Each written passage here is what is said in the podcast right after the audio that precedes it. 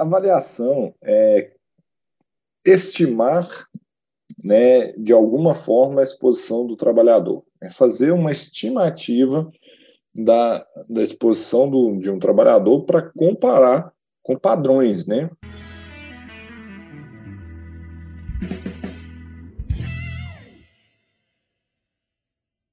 Olá, sejam bem-vindos ao Pausa para Respirar, o podcast semanal sobre higiene ocupacional da Analytics Brasil. Eu sou o Rodrigo. Eu sou a Gabriela. Eu sou o Douglas. E eu sou o Leandro. Leandro, continuando nossa minissérie aqui de quatro episódios sobre higiene ocupacional e seus pilares, que é antecipação, reconhecimento, avaliação e controle de risco. Então, a gente vai para o próximo episódio, que é o terceiro, que é avaliação. Então, se você pegou aqui esse episódio aqui de surpresa, tem dois episódios anteriores dessa série que são bem importantes para entender todo o processo de construção até chegar na avaliação. Mas se você está precisando da avaliação mesmo, entender, vão lá que a gente tem muito para conversar sobre isso. Bora lá, então. Então, Leandro, para a gente variar só um pouco, a primeira pergunta de sempre é o que é? O que seria a avaliação?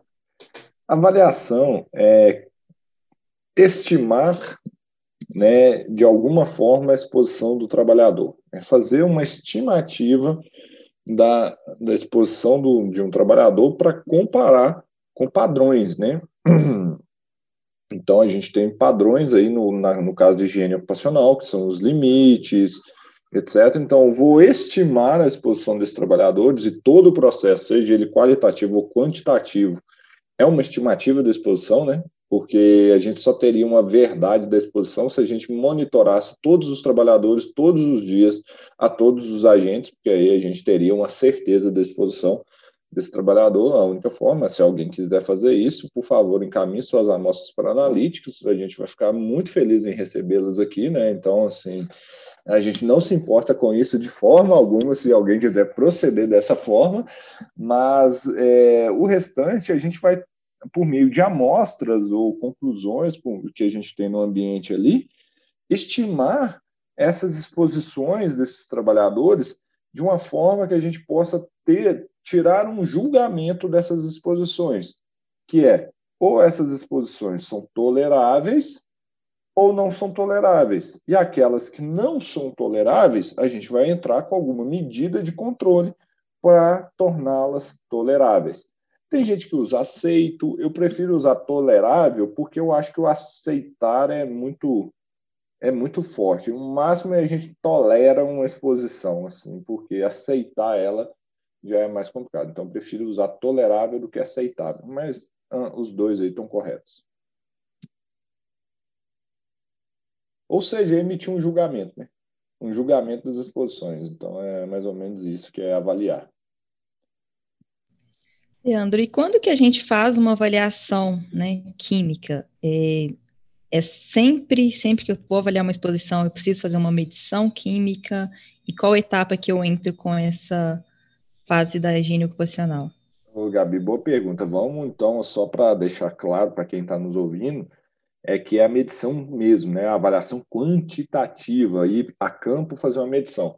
Eu quis fazer esse parênteses aqui porque tem algumas linhas e tem um cara que é muito bom nisso, o Marcos Braga. Não sei se ele escuta a gente, Marquinhos. Se você escuta o nosso podcast, manda um zap lá, fala que você ouviu falar seu nome aqui no podcast. O Marcos Braga, ele está estudando e está muito fera na parte de estimativas de exposição por modelagem né, computacional, modelagem matemática, etc.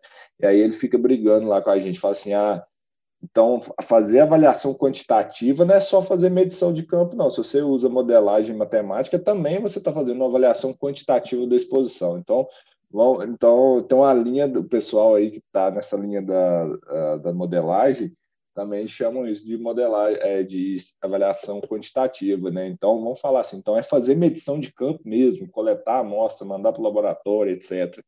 Então, é bom fazer esse parêntese aqui.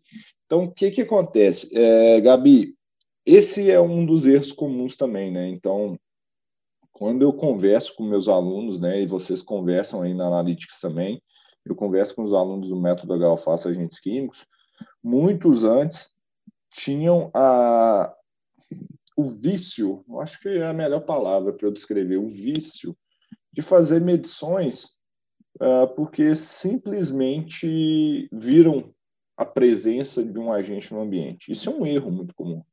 É um erro, pessoas erram, gastam dinheiro é, demais com isso. Então, ah, tem determinado produto no, no ambiente, vai lá e faz uma medição. Tem outras situações também que é, ah, identifiquei que tem um, um trabalhador com exposição crítica, exposição muito acima do limite. Eu detectei isso qualitativamente. Então, para que, que eu vou fazer essa medição? O nosso papel não é, a gente vai no próximo podcast falar de controle, a gente, o nosso papel não é controlar as exposições. Então, se eu já detectei que o trabalhador está exposto a uma a exposição que está acima do limite, qualitativamente, por exemplo. Para que, que eu vou medir? Ah, mas eu preciso disso para fazer um, um laudo de insalubridade. Não, meu amigo. É aí que você precisa corrigir essa bagaça mesmo para a empresa não pagar a insalubridade. Então, ali, você já emitiu qualitativamente, você já viu que o negócio já está feio já. Então, cara, corrige o problema e emite um laudo na verdade, o seu laudo final, né, aquele que você tem que entregar para a empresa ficar felizão, é falar que não tem que pagar insalubridade, você controlou o risco. Nesse meio tempo, lá, qualitativamente, você já viu que tem que pagar. E aqui, gente, é literalmente é, conselhos de um higienista ocupacional, não de um perito e etc. Eu sei que em situações de perícia aí o buraco é mais embaixo. Às vezes é um perito judicial, que aí vai lá só para medir. Aí nesse caso é só medir mesmo, Gabi. Então, taca ali pau, vou lá, eu tenho que fazer um laudo, etc. Então é medir. Mas se a gente é higienista ocupacional, a gente quer evitar que os peritos precisam avaliar ou que tenham chance de ganhar da gente, então faça higiene ocupacional. Avalie aquela situação em que você tem dúvida se a exposição pode ultrapassar ou não o, o limite de exposição. Aquelas que você já sabe que vão ultrapassar, para, corrige, depois avalia se você quer ter uma E aquelas que você já viu que são desprezíveis, etc., não avalie. É o exemplo que eu costumo dar. Né? Nós estamos em época de pandemia aqui de coronavírus. Se for fazer esse negócio, avaliação, taca ali pau, eu não estou vendo. Vocês notaram se aumentou o pedido de análise de etanol aí, pessoal? Porque o que está usando de álcool em gel que tem etanol 70% aí, tá para história. Aí o pessoal vem, ah, tem que avaliar porque está presente. Então vamos começar a fazer análise de etanol para álcool em gel e mandar para analíticas, porque a gente vai ficar feliz de novo de fazer um monte de medições aí, né? Então, é, não é bem assim. Aí eu, eu vejo algumas pessoas entrar. Ah, não, mas aí não. No caso do álcool em gel, é só um pouquinho. O cara vai lá, aperta, só limpa a mão. Então, por que, você não aplica as mesmas conclusões que você está lidando em uma situação que às vezes é um, um processo né, que tem um processo que tem lá na empresa, etc. E detalhe, quando a gente está falando do álcool em gel, aí a gente está falando 70% de etanol de uma substância altamente volátil, né? Então, o etanol vai para o ar? Vai. Não é à toa que a gente sente o cheiro, né? Então, assim, aí. a gente tem que ter essas condições aí para não, não fazer um monte de, de erro à toa, né? E também planejar como vai ser feita essa avaliação, porque o pessoal está usando tanto álcool em gel que tá igual perfume. Passa na mão, passa no, no pulso, depois passa no pescoço. Imagina o cara tá com a bomba lá, de amostragem, o cara tá lá tomando banho de álcool em gel. Isso vai afetar também. Com certeza, né? Então, é, exatamente. E, Leandro, você falou de que o pessoal vai, vai fazer avaliação, tipo assim, tem que fazer, vai lá fazer, mas é só ir chegar e fazer? Tem alguma estratégia que pode ser levada em conta? Porque o pessoal acha que é só fazer uma coleta lá e pronto, resolveu. E sabe que não é bem assim, né? Qualquer amostragem sem um plano de amostragem é um mero chute, Rodrigo. Qualquer amostragem sem um plano de amostragem é um mero chute, cara. E esse é um novo bordão que eu posso colocar aí. Eu estou bom nos bordões, depois vocês me ajudam a lembrar. Qualquer amostragem sem um plano de amostragem é um mero chute. Gostei dessa daí, foi criada agora. Então, é, cara, ó, dá pra, até fazendo um parênteses, gente, processo criativo no meio de um podcast. Isso aí dá para fazer um, uma arte lá para a rede social, hein? Gabi e Douglas, vocês estão cuidando, dá para a gente fazer um post legal lá, hein? Tá mesmo, eu acabei de anotar aqui, vai sair post. Aí, se bobear, o Leandro quer fazer presente fim de ano aí, vai dar uma camisa com isso daí pra gente também, de, de, de Natal. Você tá pedindo uma camisa de presente, Rodrigo? Eu tô. Ah, por que não? Ah, tá, tô te entendendo então. Ah, mas, cara, é igual brincando, voltando no bordão, né? Por que que, que acontece? É, se a gente não planejar a execução das, das, das amostragens, é, Cara, é, vai ser um chute total, porque como que você vai saber qual vazão que você vai utilizar, qual volume de coleta, como que está previamente aquelas concentrações ali? Será que existe uma possibilidade de eu amostrar, uh, durante essa amostragem, o amostrador saturar? O que, que é saturar? Ele perder a capacidade de reter o contaminante que está sendo coletado? quantas amostras, né, quantos coletores você vai precisar para fazer uma amostragem? Quais equipamentos você vai precisar? É, é uma bomba de alta, uma bomba de baixa, você precisa de um de um, um, um ciclone, de um IOM, de um redutor de vazão, como que está seu calibrador, você precisa levar um calibrador de alta, um calibrador de baixa, ou não. Tudo isso tem que estar tá dentro de um plano de amostragem, para a hora que você chegar em campo, tudo estar planejado. Por quê? Cara, vai dar alguma coisa errada na hora da amostragem. Isso é fato. Lei de Murphy acontece nas amostragens todos os dias. Só quem já fez amostragem de campo que sabe, por mais que você planeja, vai dar algum problema. Então, se você não planeja, nossa senhora, então a chance de você chegar lá e não ter, por exemplo, é, o trabalhador exposto ao agente. O que, que adianta você falar fazer amostragem? Você chega lá, ah, você não levou o coletor correto para coletar sua amostra, você não sabe se aquela amostragem que você vai fazer é um, ela é representativa. Será que o tempo de amostragem que eu vou fazer aqui para essa amostra ele é representativo? Vai ser suficiente para eu concluir frente a um limite de disposição ocupacional, etc. Então, ah, se a gente não trabalhar com um plano de amostragem, saber o que, que vai fazer, como fazer e até para delegar alguém para fazer, né? Porque muitas vezes a gente tem pessoas que estão aqui nos vendo, nos escutando, que não são as pessoas que vão a campo, mas sim as, as pessoas que vão passar para uma outra pessoa a realização da coleta. Se você não planejou, como é que você vai garantir que aquilo que foi coletado é aquilo que você precisa? Então, imagine só, você só pega uma bomba, um, um amostrador entrega na mão de uma pessoa Faça agora, vai lá e faz a coleta. A primeira pergunta que se pegava assim, fazer o quê? Como? Qual vazão, qual volume, qual o tempo de amostragem, qual amostrador que eu vou utilizar, qual o agente que eu tenho que amostrar. Isso tudo tem que estar dentro de um plano, que tem que ser entregue para o trabalhador. Fala assim, ó, vá a campo, separe esses equipamentos que estão no plano e faça essa amostragem conforme o plano de amostragem. Esse é o, o jogo para a gente conseguir chegar em uma amostragem que seja representativa para um determinado limite, para a gente poder concluir sem errar, né? E isso faz parte de um passo a passo. Esse é o mais, é, a coisa mais interessante que eu vejo, né? Porque eu também não sabia disso, né? Quando eu comecei minha área. Eu fazia amostragem é, desse jeito, a higiene ocupacional da esperança, né?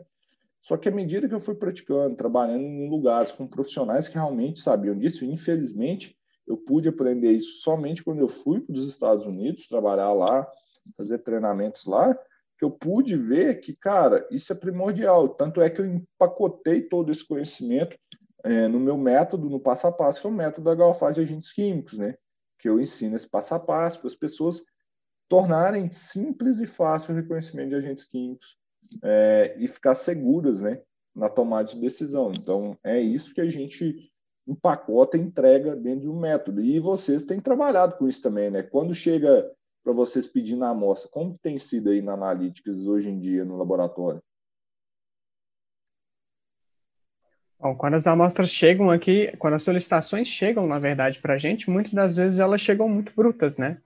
Então, falta muitas das vezes de uma avaliação, para fazer uma avaliação adequada, falta um reconhecimento adequado dos riscos. Então, a nossa equipe atua junto a todos os clientes de forma a tentar melhorar o máximo possível, entendendo o que, que a gente precisa avaliar, entendendo o que, que a gente não precisa avaliar, que incrível que pareça, uh, é uma parcela bem representativa aí das solicitações que a gente chega, em, uh, que chegam para a gente. Então, chega muita coisa que a gente realmente, olha, é, não, não faz essa avaliação, não. Você não vai precisar fazer ela uh, e, e, não vai te dar um retorno legal fazendo essa avaliação, simplesmente não compensa. Então, hoje, com essa, esse suporte técnico que a gente traz aí uh, no primeiro contato com cada um dos clientes, tem feito toda a diferença, realmente.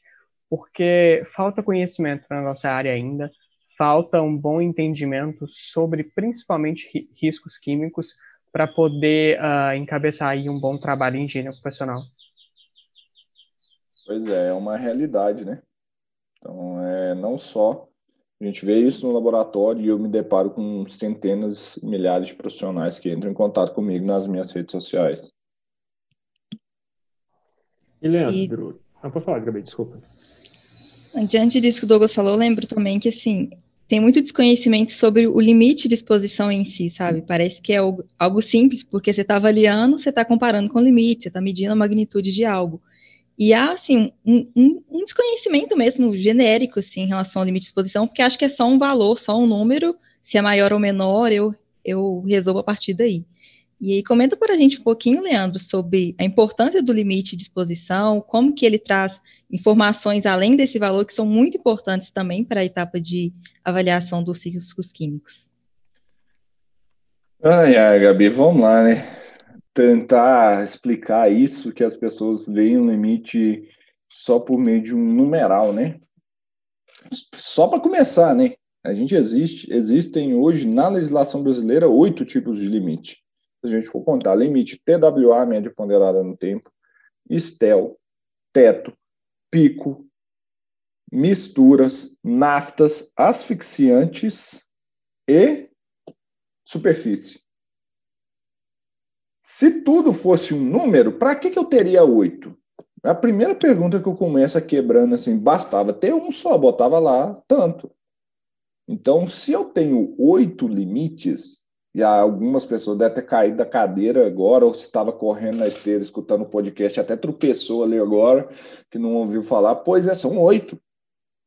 Cada um visa um tipo de prevenção. Quando eu estou falando de um limite do tipo média ponderada no tempo, eu estou falando de exposições de longo prazo, aquelas doenças que precisam de repetições da, das exposições ao longo do tempo, para que é, para que ela cause um dano. Diferente de um STEL, que é uma exposição curta de 15 minutos, que vem causar é, certos tipos de é, adoecimento, como narcose, é, efeitos do, tóxicos dose dependentes, por exemplo, efeito de lesão do tissular cutânea, são alguns desses tipos de é, doenças que são o STEL, então é para outra coisa. Quando eu estou falando do teto, né, é aquele limite que não pode ser ultrapassado em momento nenhum, é uma irritação física, etc. Então, a gente pode continuar, né, quando a gente está falando dos asfixiantes simples, são aqueles que roubam o lugar, do oxigênio e dificultam a respiração por causa que cai a concentração do oxigênio, a pressão parcial do oxigênio nos alvéolos, então a troca de, de, de gases CO2 e oxigênio fica mais dificultada lá dentro. As misturas, eu não posso considerar um limite de exposição ocupacional sozinho, caso essas, esses agentes atuem no mesmo órgão-alvo. Pô, então a gente vai nessa brincadeira aí falando um tanto de coisa limite de superfície, que é aquele limite daquelas substâncias que podem ser absorvidas geralmente pela pele e se depositam sobre uma, uma superfície de trabalho. Então, cada um, igual eu, eu dei uma pincelada rápida aqui, na pancada de coisas, cada um desses limites visam, visam uma forma de prevenção. E cada um deles, igual você estava falando, Gabi, eles têm uma forma de coleta. Eu não vou coletar um limite do tipo média ponderada no tempo, porque eu estou preocupado com a jornada de trabalho do trabalhador, igual um limite teto, que é irritação física. São formas de coletar totalmente diferentes. E isso tem que estar tá dentro do nosso plano de amostragem. Se você fizer uma coleta para um limite do tipo teto e coletar a jornada, coletar, sei lá, uma hora, duas horas, 30 minutos, etc., muitas vezes, ou não, vai estar tá errado, porque o limite teto é a amostragem instantânea. ou no menor tempo possível para o agente ser coletado. Então, você pega essas situações que são erros, erros graves de vários trabalhadores, de vários profissionais por não conhecer esses limites. E isso é fundamental antes de se fazer uma coleta de amostra. Se não, sem plano de amostragem, qualquer coleta de amostra é um mero chute. Vai, mas vou, vou decorar esse bordão aí que ele ficou bom mesmo.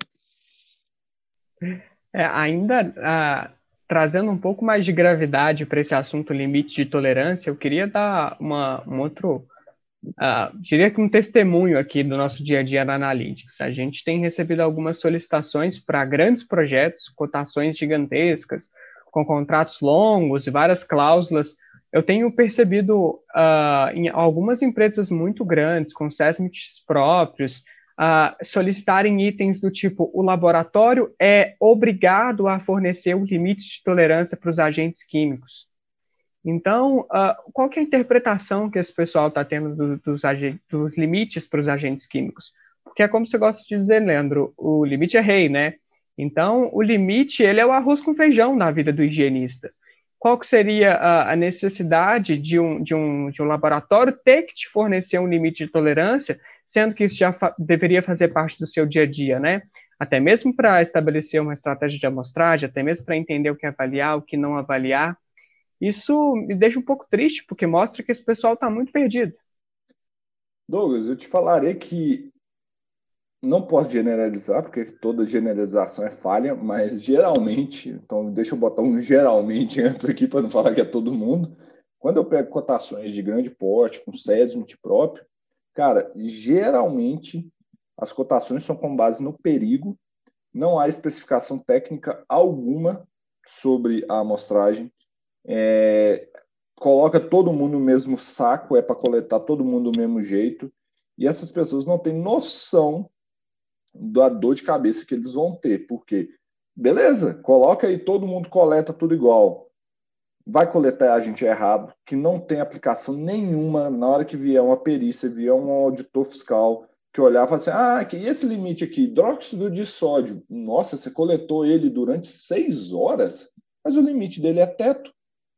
Você deveria ter feito uma amostragem instantânea, por que, que você coletou seis horas? E aí você multiplica, né, num projeto desse, às vezes são 100, 200, 300 amostras disso, você pega assim, né, a, a, o tempo da consultoria, o que, que você pagou para a consultoria, o que, que você pagou para o laboratório e rasga. Então, é triste mesmo, porque o que, que deveria estar no escopo de contratação do laboratório era o plano de amostragem, não do laboratório, da consultoria. Então, todo edital de contratação de serviços de amostragem, de avaliação quantitativa de campo, deveria estar anexado o próprio plano de amostragem elaborado pela empresa ó, oh, eu quero que coleta esse agente dessa forma, para atender esse limite. É igual você falou, quando a gente vê isso, né, dá, dá aquela impressão, fala assim, cara, quem está contratando isso aqui, parece que antes de pedir, nem olhou se a substância tem um limite. Chega ao ponto que às vezes pedir algumas avaliações assim, nem sabe se a substância tem um limite de exposição ocupacional. E obrigar o laboratório a fornecer o limite, Bom, a gente fornece, né? Mas isso é igual, é igual eu falei em outros podcasts, né? Igual alguém fala assim, ah, quero análise de fumo metálico, análise, análise de poeira, quando vem assim, o laboratório é obrigado a fornecer o limite, já levanta a bandeirinha amarela e fala assim, está, provavelmente estamos lidando com profissionais que não têm é, noção do que que tá, do que que se passa ali no meio e o que que vai precisar realmente. E aí que passa, né? Geralmente essas empresas contratam uma consultoria para fazer a documentação e elas têm que gerenciar os programas. E que, que adianta gerenciar o programa que está tudo errado? Tá, as coletas estão todas erradas. O que, que vai adiantar? Nada, né? Exatamente. São empresas grandes que são referências nos seus segmentos. Eu fico me perguntando eh, se elas não têm nenhum interesse em talvez ser referência também em saúde, segurança, higiene ocupacional, bem-estar, ou se vão ficar ali acomodadas fazendo o mesmo para sempre, sabe? Espero que as coisas mudem. Você sabe o que é o mais interessante, Douglas? É agora uma reflexão por minha parte, tá? Imagine só, você é um dono da empresa. Você contrata um engenheiro de segurança de trabalho, um técnico de segurança de trabalho, pode ser seu, seu consultor, seus olhos ali em relação à, parte de higiene ocupacional, porque, cara, eu sou o dono da empresa, eu não entendo desse negócio. Esse aí não é meu negócio. Então, contratei alguém que tinha esse know-how. Aí a pessoa não tem nem noção do que ela está fazendo, faz um negócio mais ou menos, um pouco, etc. E aí essa pessoa espera que ela tenha uma valorização dentro da empresa. Mas ela não sabe nem por onde que esse negócio passa. Ela está fazendo errado. O que, que a empresa olha? Olha, eu tenho aquele profissional ali porque as normas regulamentadoras me exigem, porque eles só vem aqui para mim uma vez o ano e fala assim: cadê meu budget? Cadê meu orçamento? para coletar a amostra do ano que vem? E qual é a aplicabilidade real? Então, e às vezes as doenças ocupacionais vão levar tempo para acontecer, mas não, às vezes vão ser rápidas. E aí vai, a empresa vai começar a ter problemas com a, na parte de previdenciária, na parte de tributos e etc. E a culpa é do profissional que está dentro do SESMIT, porque ele não desconhece, não quis dar o próximo passo não quis aperfeiçoar seu conhecimento nisso e tá e depois quer valorização e falar que a empresa não, muitos falam da ah, o patrão não quer investir em segurança, isso é só custo para ele, mas na maioria das vezes é só custo mesmo. É, é dura a realidade, viu? a maioria das vezes é custo mesmo, porque não serve de nada aqui que a maioria está fazendo. Então é só um custo, uma forma de arrancar dinheiro no final do, do mês. Muitas vezes é problema do objetivo também. Teve um caso que apareceu aqui para a gente, que a gente até tentou trabalhar em cima com um cliente nosso para fazer de forma correta, que era um órgão público aqui, aqui de Minas, que pagava insalubridade para todos os funcionários porque eles não tinham como dar aumento de salário. E aí eles davam insalubridade para falar que tinham um benefício, tinha mais. E aí, quando eles pediram suas avaliações, era avaliação que não fazia sentido nenhum não, não tinha nenhum plano, nenhum controle. E ele, no momento que a gente tentou apresentar um plano ideal para realmente identificar, para poder fazer, eles não se interessaram. Então, vai muito também do objetivo que a empresa quer fazer a avaliação. Muitas vezes eles querem só um resultado lá para entregar um papel, ou eles querem um resultado do jeito que eles querem para poder talvez manipular. Difícil de falar. E, e, depende do profissional fazer a forma correta. Também você vai lá e aceita o trabalho desse só por aceitar, você está só dando a continuidade a essas situações. É que negócio, né, Rodrigo? É, é a máxima que a gente tem na, nas nossas empresas, né? Na verdade, não é o cliente que escolhe a gente, né? E às vezes algumas pessoas podem tratar isso aqui como uma arrogância e prepotência nossa, mas não. A gente tem um, uma política, vamos dizer aqui interna, que é o quê? Quem escolhe o cliente é a gente, né? Se o cliente não tem perfil e a gente recusa o trabalho, então Igual você contou, nós tentamos, conversando, etc. O cara não quis, a gente falou assim, obrigado, do jeito que você quer, não vai rolar, né? Então, assim, cara, quem escolhe com quem cada um quer trabalhar é cada um. Então, é, se você quer ser valorizado, se você quer ter reconhecimento, etc., parte de você se reconhecer e valorizar. Ah, mas Leandro, é, mas vai ter gente que vai pegar e vai fazer, vai dizer, deixa com eles, véio. qual que é o problema? A gente, eu, eu deixo esses clientes serem felizes com outros fornecedores. Na verdade, eu não perdi um cliente, eu deixei ele no mercado para alguém atender ele da, melhor. Eu não ia atender ele da forma que ele queria. Eu não consigo trabalhar assim. A gente não consegue trabalhar assim na, na Analytics, né, na, na HO, né? Porque a gente tem um propósito muito mais forte. Eu lembro até hoje na reunião que a Gabi trouxe isso lá dentro do nosso código de cultura, né? A gente tem um propósito muito forte, não é vender por vender, é fazer diferença para esse cliente, mostrar valor do que, que realmente precisa ser feito. Se a pessoa quer só um negócio nas coxas, tem gente que faz, a gente não faz. A gente, ah, você perdeu o cliente, deixou de entrar dinheiro, graças a Deus. Prefiro, nesse caso, a gente, a gente né, e isso aqui né, é tão legal porque no início da Analytics, a cultura foi eu que criei, né? Mas hoje a gente é um organismo vivo dentro da Analytics, né? A gente tem várias pessoas ali. Então, isso, na verdade, virou. Não é eu que prefiro perder dinheiro. Hoje, nós preferimos perder dinheiro, né? Todo mundo. Porque a gente não quer trabalhar numa situação dessa com um cliente que quer isso, né? Então, aí cabe cada pessoa pensar o que quer e o que, que vai fazer diferença ou não na vida deles. Né? E, Leandro, voltando para o tema aqui da avaliação, a gente deu uma fugir um pouquinho, mas porque fazia sentido para o tema. Uma boa avaliação, se a pessoa seguiu um plano, fez a metodologia correta, avaliou de forma correta tudo que tinha que avaliar, que isso pode trazer de benefícios para a empresa também, porque muitas vezes as pessoas não sabem passar isso, né? Porque, tipo, ah, por que você vai fazer desse modo? E trava, né? Só fala que é a forma correta, mas o que, quais são os benefícios que pode ser, a pessoa pode ver?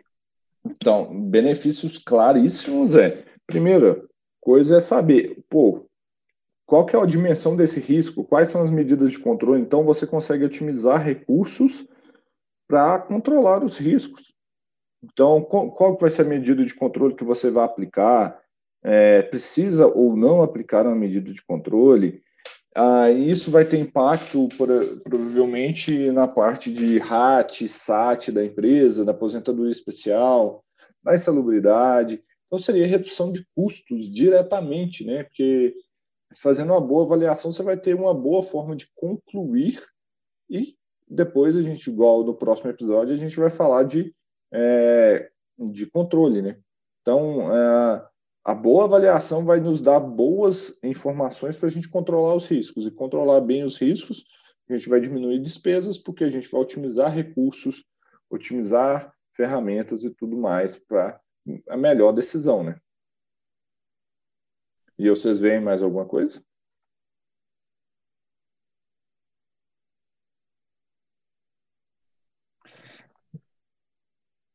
Bom, eu acho que você resumiu bem, Leandro.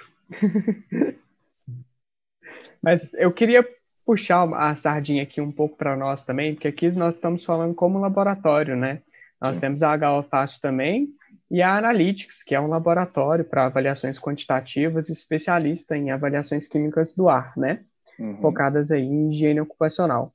E nós trouxemos muito aqui a responsabilidade do, da pessoa que vai fazer a coleta, que vai cuidar uh, do plano de amostragem, mas qual que é a responsabilidade do laboratório nessa história, Leandro? A responsabilidade do laboratório é dar um resultado fidedigno daquela amostra que chegou para o laboratório. Então, a nossa responsabilidade é sobre a amostra que chegou no laboratório.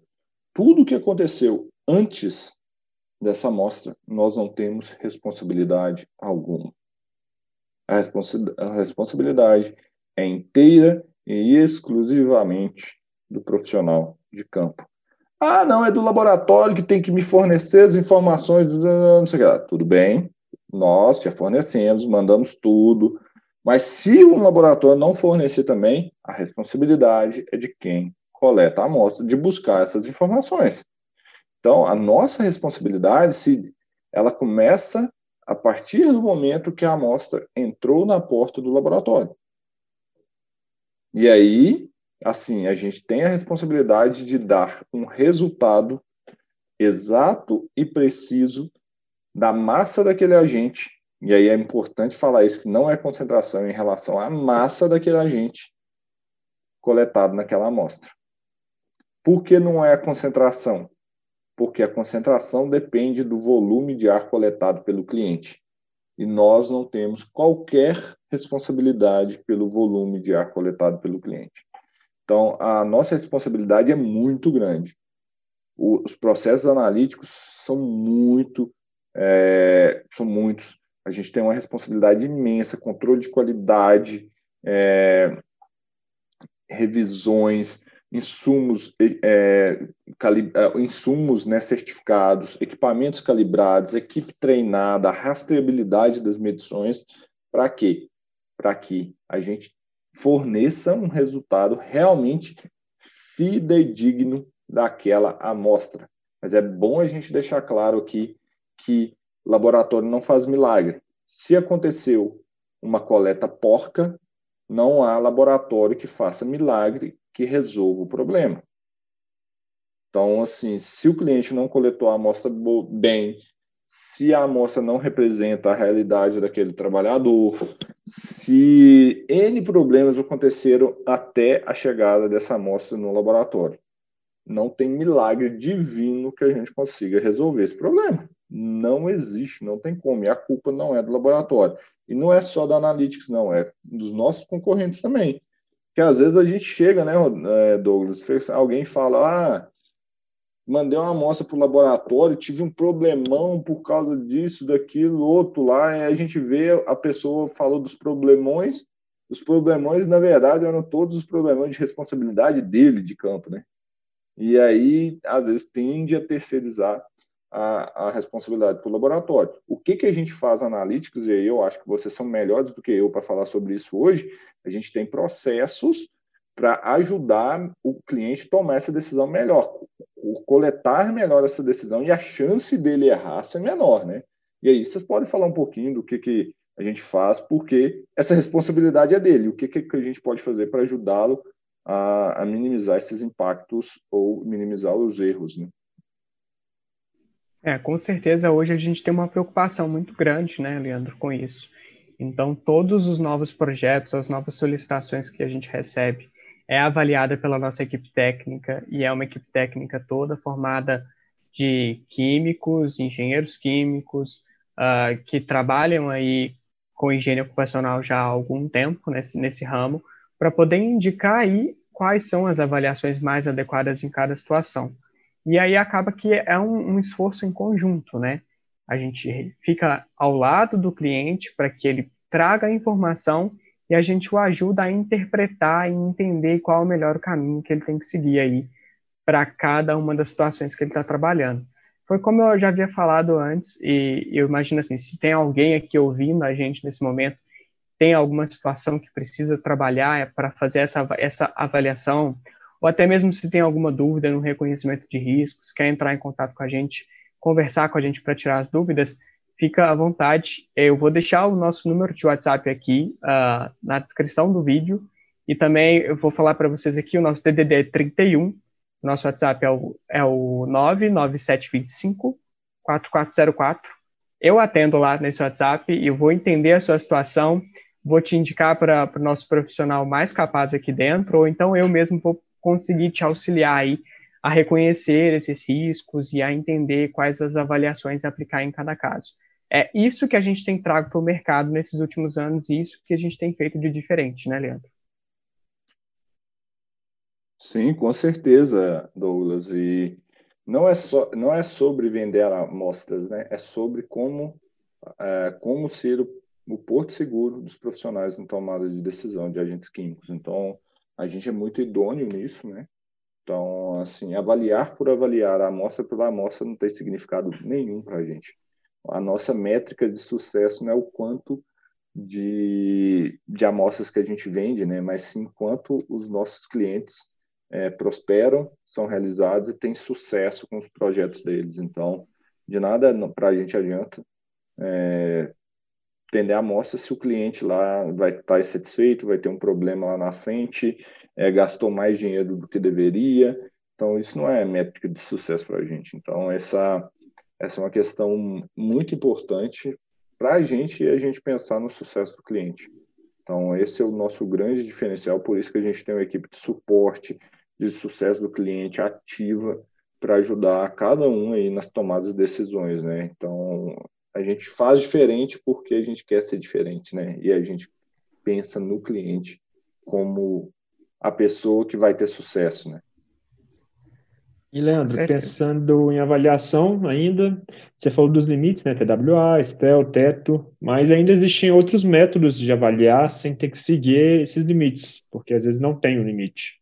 Acho que a gente podia terminar falando de, desses modos, né? Igual o control banning, que é um método, e de outros métodos de avaliação também que podem ser feitos.